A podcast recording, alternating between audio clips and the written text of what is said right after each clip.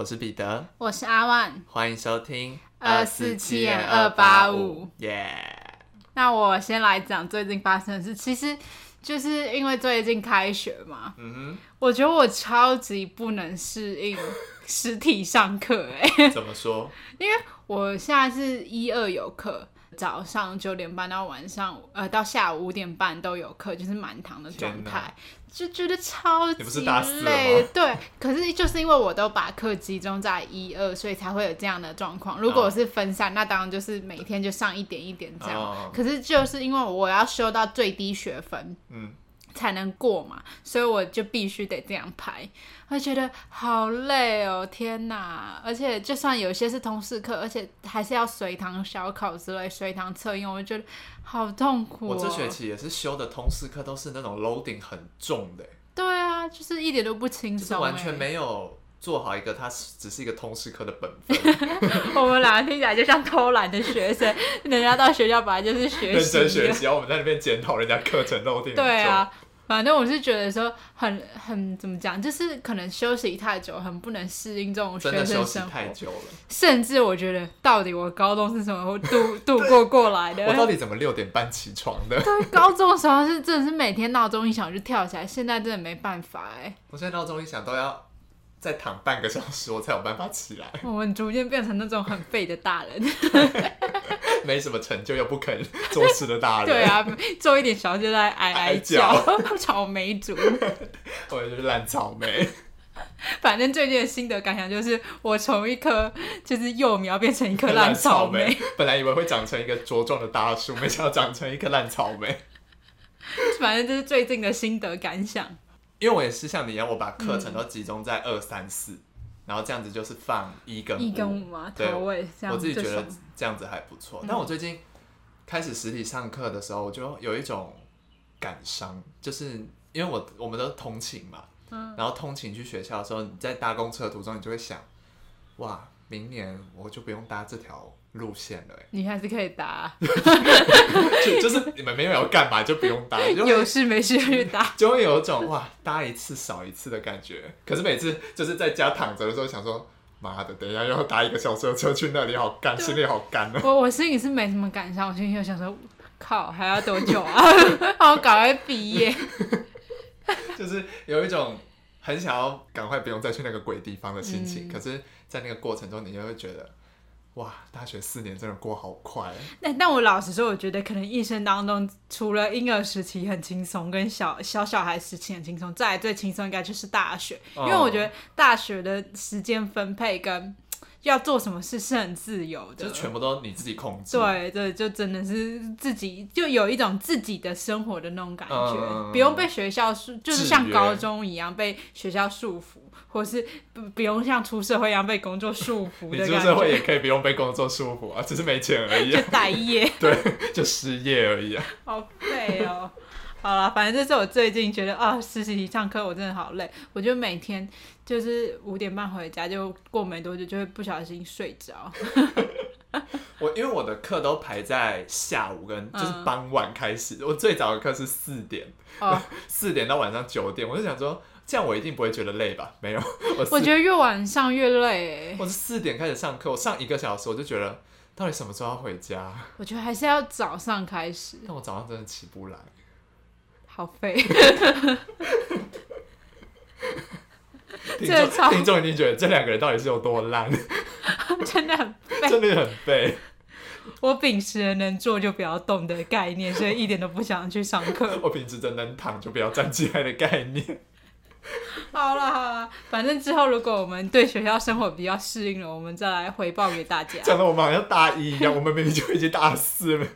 从大一到大四，我从来没有适应过大学生活，到现在还是不适应。我我到今年还是搞不懂选课系统哎，我一直被冲康。我跟你说，我太久没上课，我连那那栋大楼在哪里都不知道。学校有好多大楼，我都不知道在哪里。我我开学第一天，然后要上通识课，然后他就写那个英文代码嘛，就是要去什么大楼这样。我还问我朋友说：“这是什么大楼啊？”我们学校有这个楼。对，所以说我大一、大二都有课在那栋大楼。我们真的是放假放太久，智商也被放掉了。对啊，好笑啊，荒谬。唉，那我想要跟大家分享的是，就是我想要请大家帮我协寻一部电影。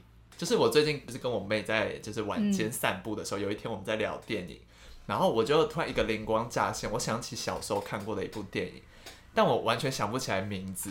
然后我就想说，我妹也想不起来，因为她也有看过那个电影，但是我们完全想不起来名字。然后我就想说，说不定有人知道这部电影叫什么。我现在跟大家形容一下我记得的片段，就是呢。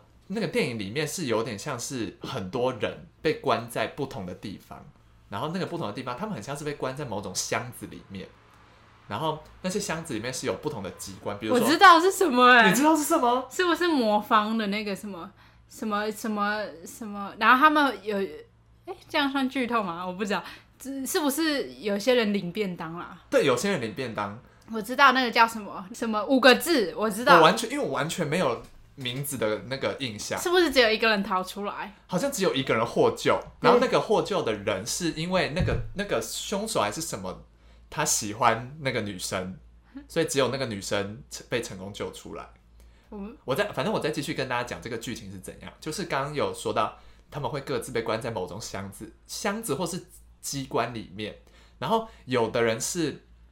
他会被淹死，是那个吗？我可以讲完。然后有有的人是，我先我先跟观众讲完。有些人会被淹死，然后有些人是被埋在土地底下，然后他有很多管子，然后他吸那个管子会有针头掉下来。好像不是，我们讲不同意。插进他喉咙里，然后还有的是被关在一个充满粉红色泡泡的空间里面，然后有一个是被关在很多恐怖的娃娃的头的箱子里面，然后呢？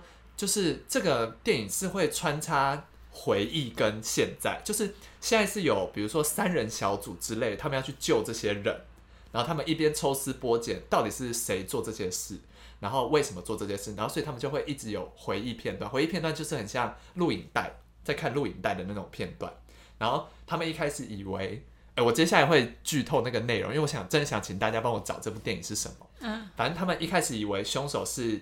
他们这些人曾经霸凌过的一个人，oh. 然后那个人是长相有一点缺缺陷这样，然后他们就一直以为是这个人在要做掉这些人，因为他就是他们同时看得到那些人的状况，因为他们就很像是每个箱子里都有一个监视画面，嗯，然后监视画面就会看得到他们一个一个被做掉，这样就是他们如果没有在时间内救出他们，他们就会挂掉，然后。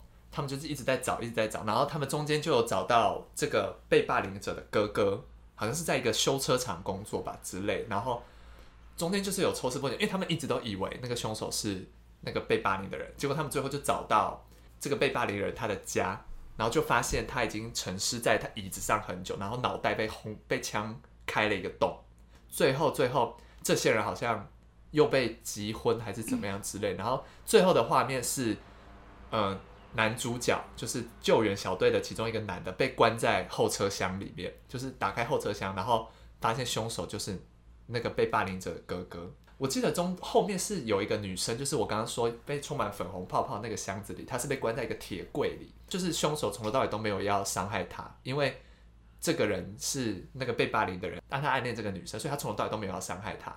对，好像只有他成功获救，可是最后，因为我印象太模糊了，最后他们到底有没有全部获救，还是是像我刚刚说的，他最后是停在那个后车厢被打开，你就会看到那个男的被绑在后车厢里。对，我就只记得这些。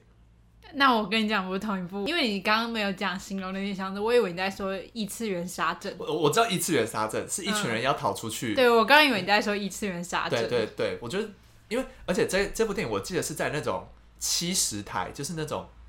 就是会很常播一些老电影，比较冷门的那种。对对对对对的台播。那我不知道，我只知道异次元沙阵。我刚刚你说箱子，我就想说，该不会是异次元沙阵？可是你形容那些箱子，那就不是啦。对，所以我想说，可以请听众朋友帮我找找看这部是什么。但我觉得蛮明确的，应该可能找得到吧？对，搞不好我大概 Google 一下就 Google 到了。对，就是因为我有 Google 一些什么活埋，然后一些什么什么什么之类的，嗯、但就是没有找到类似的。影片，对，所以我想说，可能是关键字不同，或是搞不好有听众知道这部片，嗯、麻烦私讯我们，谢谢，我会非常感谢你，我下一集会表扬你。对，那有什么了不起？你可以得到我的一个表扬，跟我的开心，可以帮助一个人，你你可以得到帮助一个人的成就感，对，大概是这样。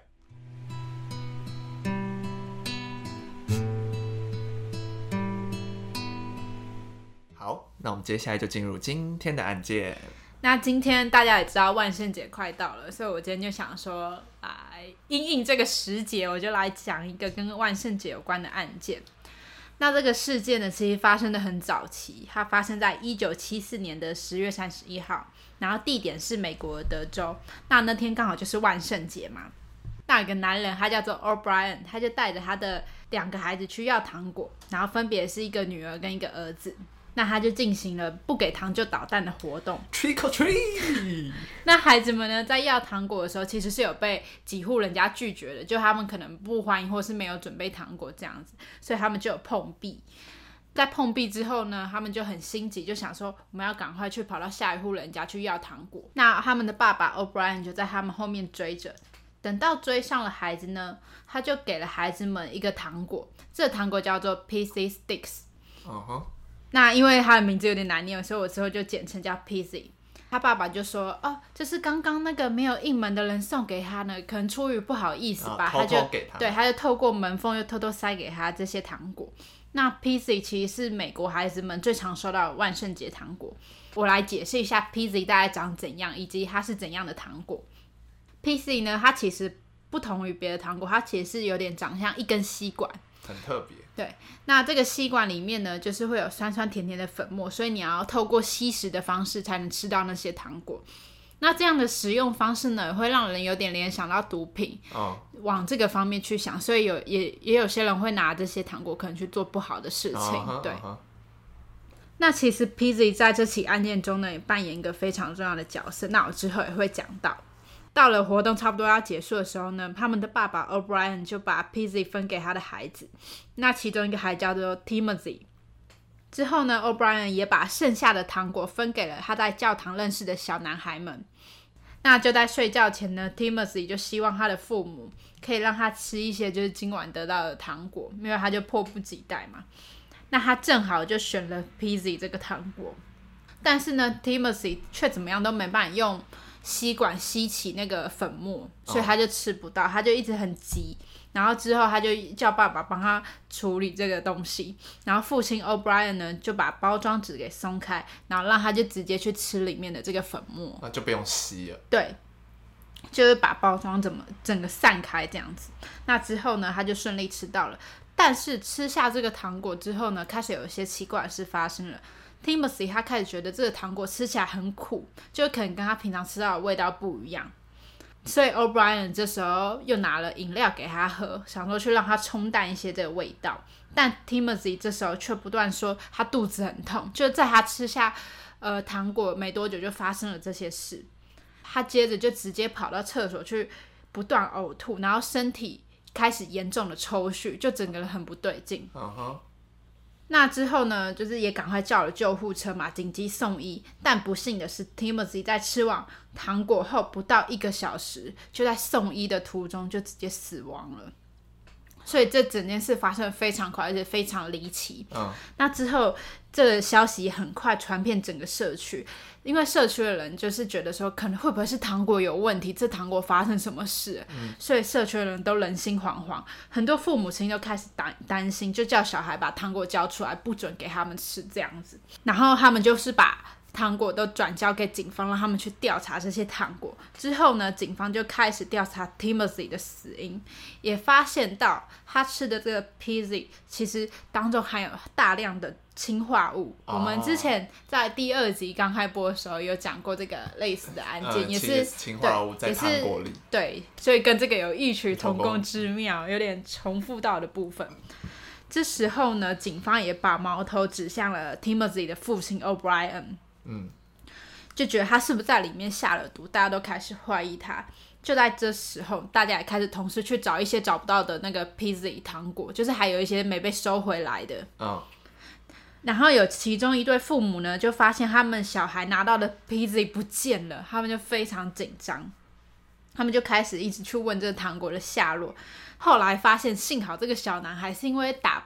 不开那个包装纸，因为这个 PC 很明显就是重新包装过的嘛。嗯、可是用订书机，所以小孩子可能就打不开，就因为太紧了。对，所以他因为打不开包装纸，就没有吃下这个致命的糖果，所以也算是不幸中的大幸。在回收糖果之后呢，他们发现这些糖果包装都有用订书机订过的痕迹，就是重新包装，嗯，就是明显不是那个糖果原本的样子。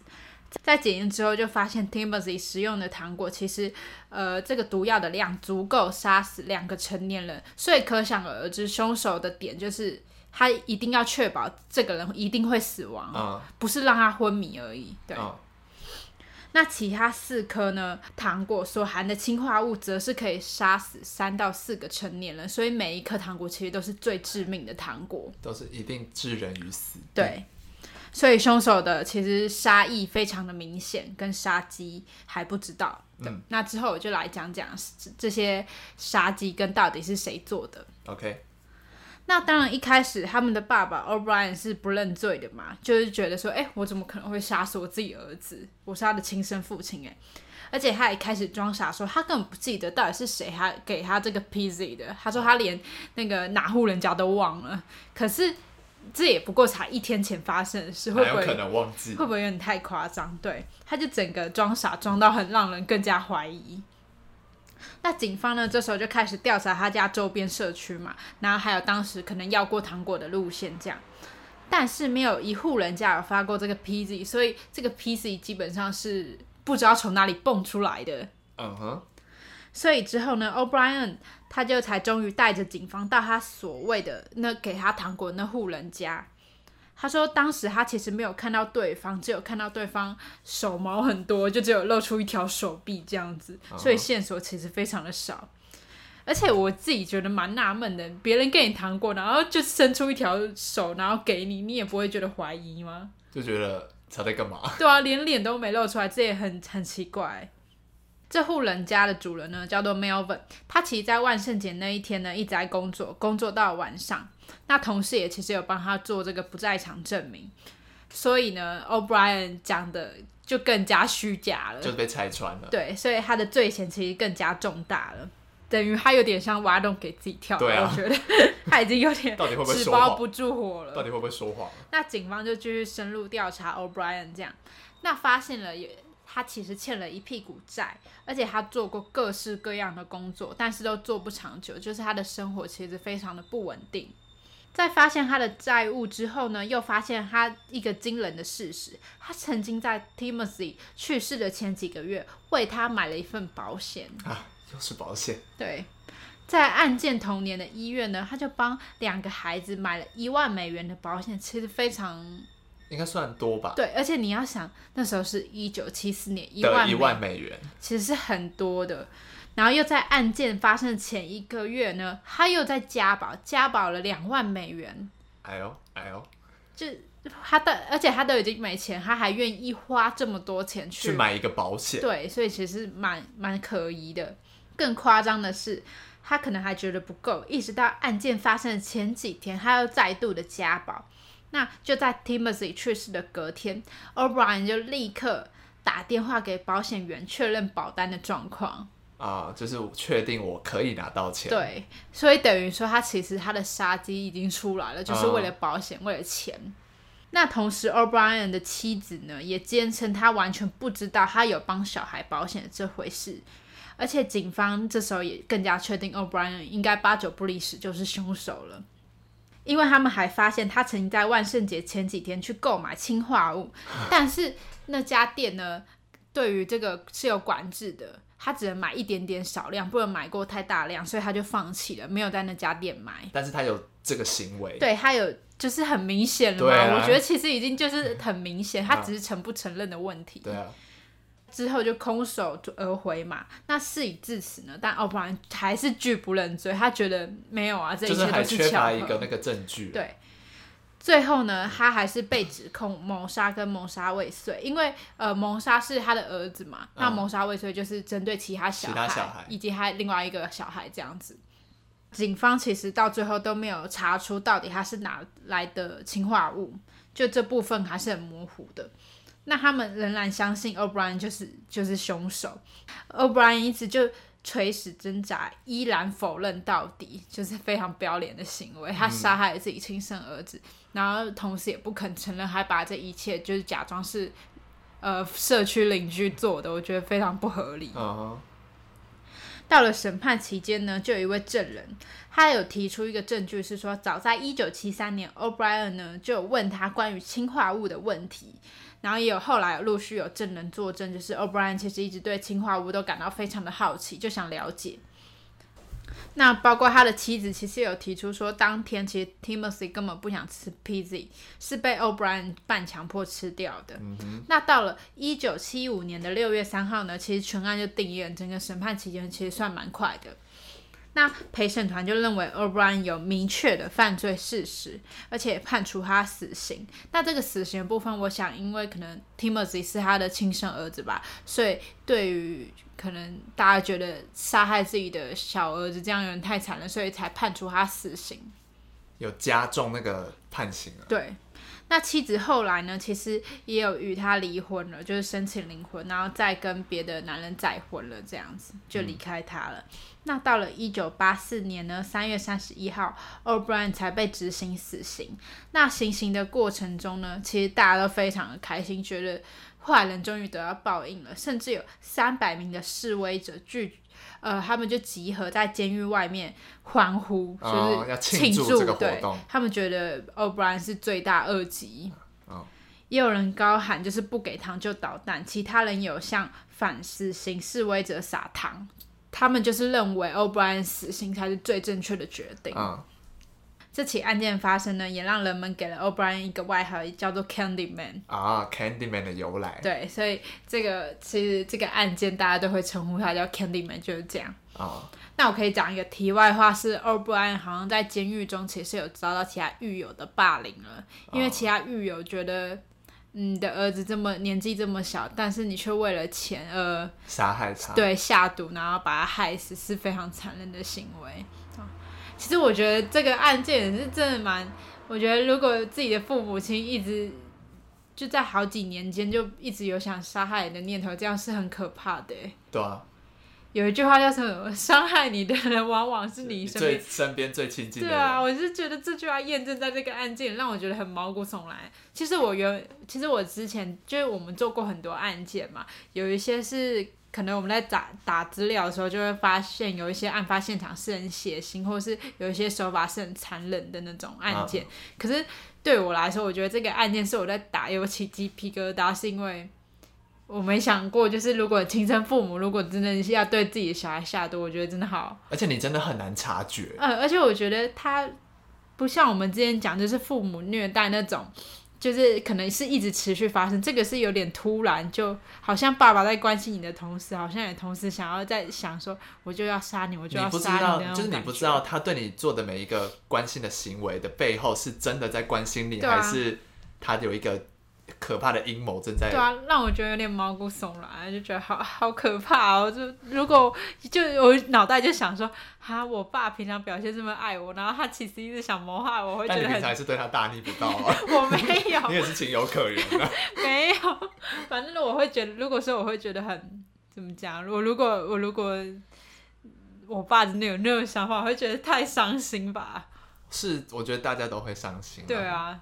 因为如果你爸爸平常就对你很凶，对你不好的话，那我觉得就是就就算了。对，但平常不可以这样、啊。对，平常平常好像有表现出来，但是如果是那种，哎、欸，表面上都把你当成乖儿子，然后私底下做这种杀人计划，一直偷偷的把你的保单金额提高。对啊，会觉得好可怕哦，还是自己的亲生骨肉。而且像他儿子算，算应该算很小吧？嗯，你根本没有能力去注意到这一切，或是去反抗。之类的，而且他爸爸这个念头就是 O'Brien 的这个念头，就是在事件发生前一年早就已经计划。对啊，那他到底有没有爱过他的孩子啊？对，我就是想的就这个点，他到底有没有爱他的孩子？他到底有没有把那视为是他的孩子，是他生命中的一部分？嗯，而且他另外一个孩子应该一辈子都有阴影吧？对啊，这是也算一个人伦悲剧吗？算。而且还发生在万圣节，小孩子都应该要很开心的时间点，然后发生这种悲剧。就是没想到最可怕的魔鬼是那个没有装扮的人。对啊，哇！你突然讲出，至理名言，突然讲出一句佳句，很会结论。好，好，那我们今天的节目就到这边结束了。我是彼得，我是阿万，我们下次见，拜拜。拜拜。